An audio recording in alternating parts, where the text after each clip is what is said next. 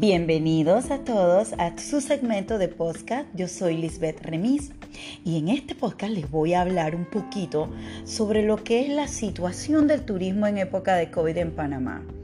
Espero que sea de su agrado y acuerden darle like y llegar a sus comentarios sobre este podcast si les ha agradado. Muchísimas gracias y espero que les agrade y los escuchen. Pues ahora bien, todos sabemos que la pandemia por COVID-19 tiene a las economías del mundo en, en, la actualidad pasando por unos efectos donde la actividad comercial ha decaído. Esta actividad para contener el virus y salvar vidas han tomado medidas muy extremas y todos lo sabemos.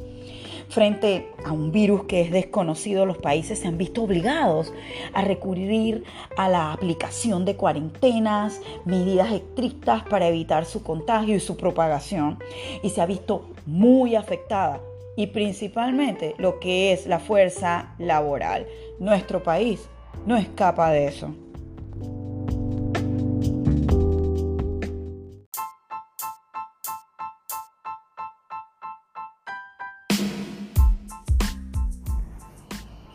Estas cuarentenas y estas medidas de restricción que a todos nos tienen locos, las cantidades de personas y toques de quedas imponen un fuerte costo a las economías por su extinción generalizada a la mayoría de los sectores, que trae como una consecuencia una crisis de salud que hoy todos los pronósticos dan al lugar de que esta crisis económica mundial es mucho más grande que la Gran Depresión de 1929.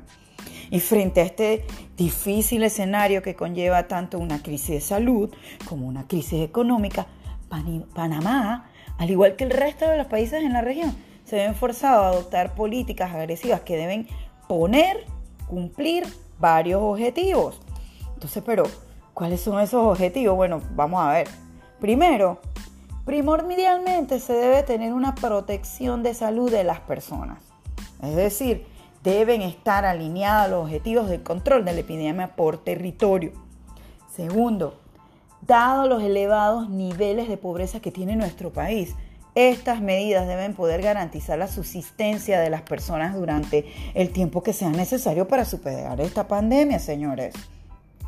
Tercero, deben proporcionar, y ojo con esto porque esto es importante, se debe proporcionar el suficiente respaldo a la economía para que de una vez se controle esta epidemia.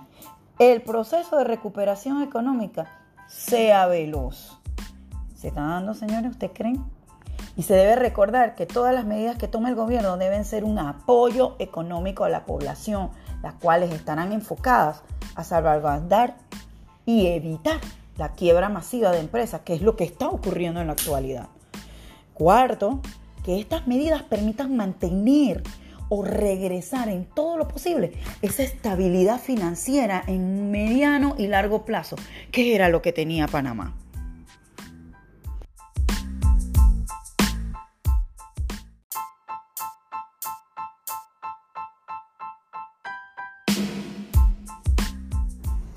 Pero vamos a hacer un poquito de historia. Desde 1990, Panamá ha tenido un desempeño económico excepcional, nadie lo puede negar. Constantemente se había liderado la región en una tasa de crecimiento económico que era sin embargo un 5.9% en promedio por año en el periodo. Nuestro país ha tenido una transformación estructural de su economía en la que los sectores, los que era la construcción, los servicios financieros y logísticos, así como el comercio al por menor y al por mayor, han realizado la mayor contribución al crecimiento y esto incluye lo que vamos a llegar al turismo, que es un tema a tratar en nuestro podcast. Pero ahora bien, el crecimiento económico de Panamá en el periodo del 2010 al 2015 ocurrió en tres sectores, transporte, construcción y comercio.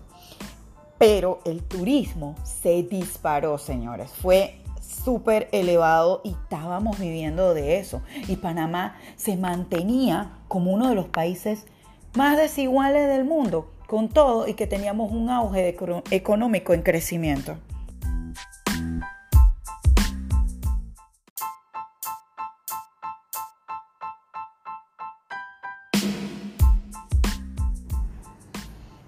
Pues bien, tenemos que admitirlo hemos disfrutado de un gran éxito durante las últimas tres décadas, especialmente durante los últimos 15 años, que ha tenido una transformación estructural importante en nuestro país.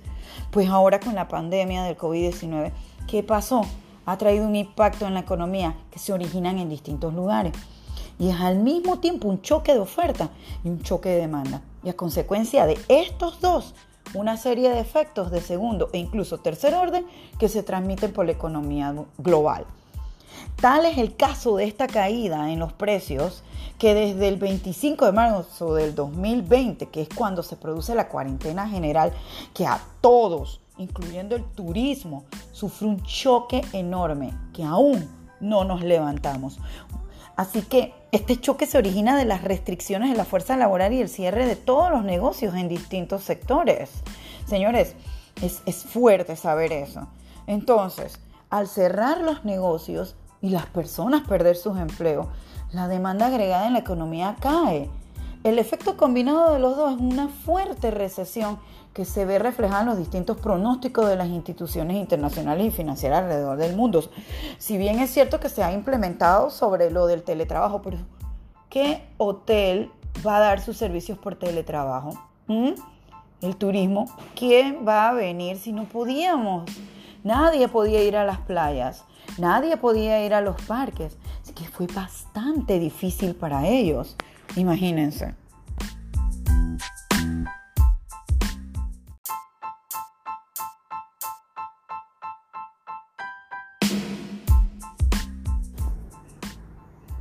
Con todo lo antes dicho, queda este interrogante.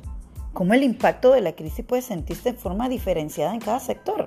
Oye, entre los sectores que se estiman con más vulnerables se destaca el hotelero, donde el 60% de la fuerza laboral es la femenina y es de la que está totalmente cerrada. Y eso impacta directamente a las mujeres, no solo en su capacidad de trabajar, que es presencial o virtual, sino que durante la emergencia sanitaria también se incorpora progresivamente a sus puestos de trabajo todos los demás, menos los hoteles, porque fue el último bloque. Y una vez que se están levantando las restricciones, siento esto, los servicios hoteleros, no se contempla que tenga una reactivación de presencia y que se pueda realizar como se llevaba antes de todo esto. Así que es una economía que está cayendo y que la desesperación de aquellas mujeres que son madres, que llevan el pan a su casa, no la tienen, no tienen este respaldo. ¿Qué debemos hacer? Bueno, hay que impulsar la recuperación de la economía. Entonces aquí se necesitará una mayor participación laboral y los sectores donde se trabajan las mujeres son los que están actualmente en quiebra, como son los restaurantes, los hoteles. Bueno, se pueden colocar en una situación de mucho más vulnerabilidad. Si la quiebra de las empresas, las dificultades en los sectores como el turismo y el hotelero y derivados perduran, las personas que trabajan en estos sectores podrían requerir un periodo de reentrenamiento para desempeñar ocupaciones en otros sectores. Y en el peor de los casos, un desempleo duradero podría terminar por deteriorar sus habilidades para el mercado laboral, provocando que de forma permanente la participación laboral femenina caiga.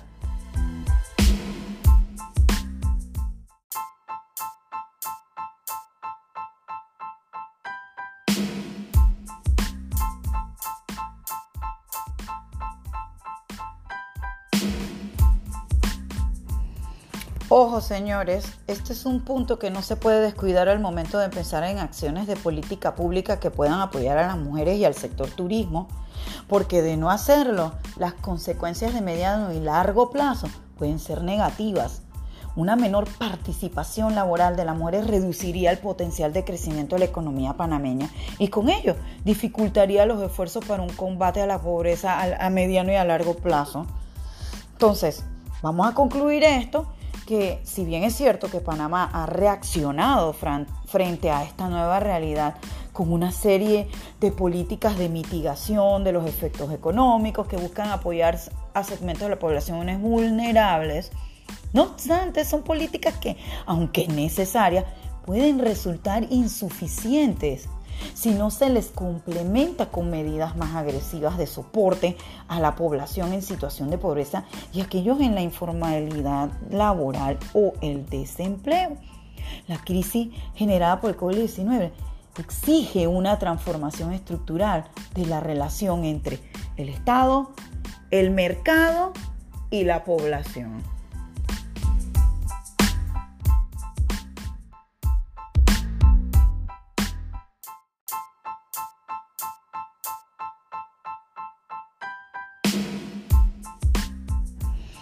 Bueno, yo les culmino este podcast con este pensamiento, que la realidad evidencia el rol susceptible del Estado, tal es el caso del turismo, no solo como regulador, sino como facilitador e impulsador, porque la crisis nos ofrece una oportunidad trascendental de pensar en cómo debe ser una sociedad más equitativa en Panamá. Gracias por escucharme y les invito a que escuchen este podcast y otros de gran interés, lo que es el derecho financiero. Saludos a todos y recuerden, en la actualidad, no bajen la guardia, el COVID está latente. Y temen like y espero sus comentarios. Saludos a todos y muchísimas gracias.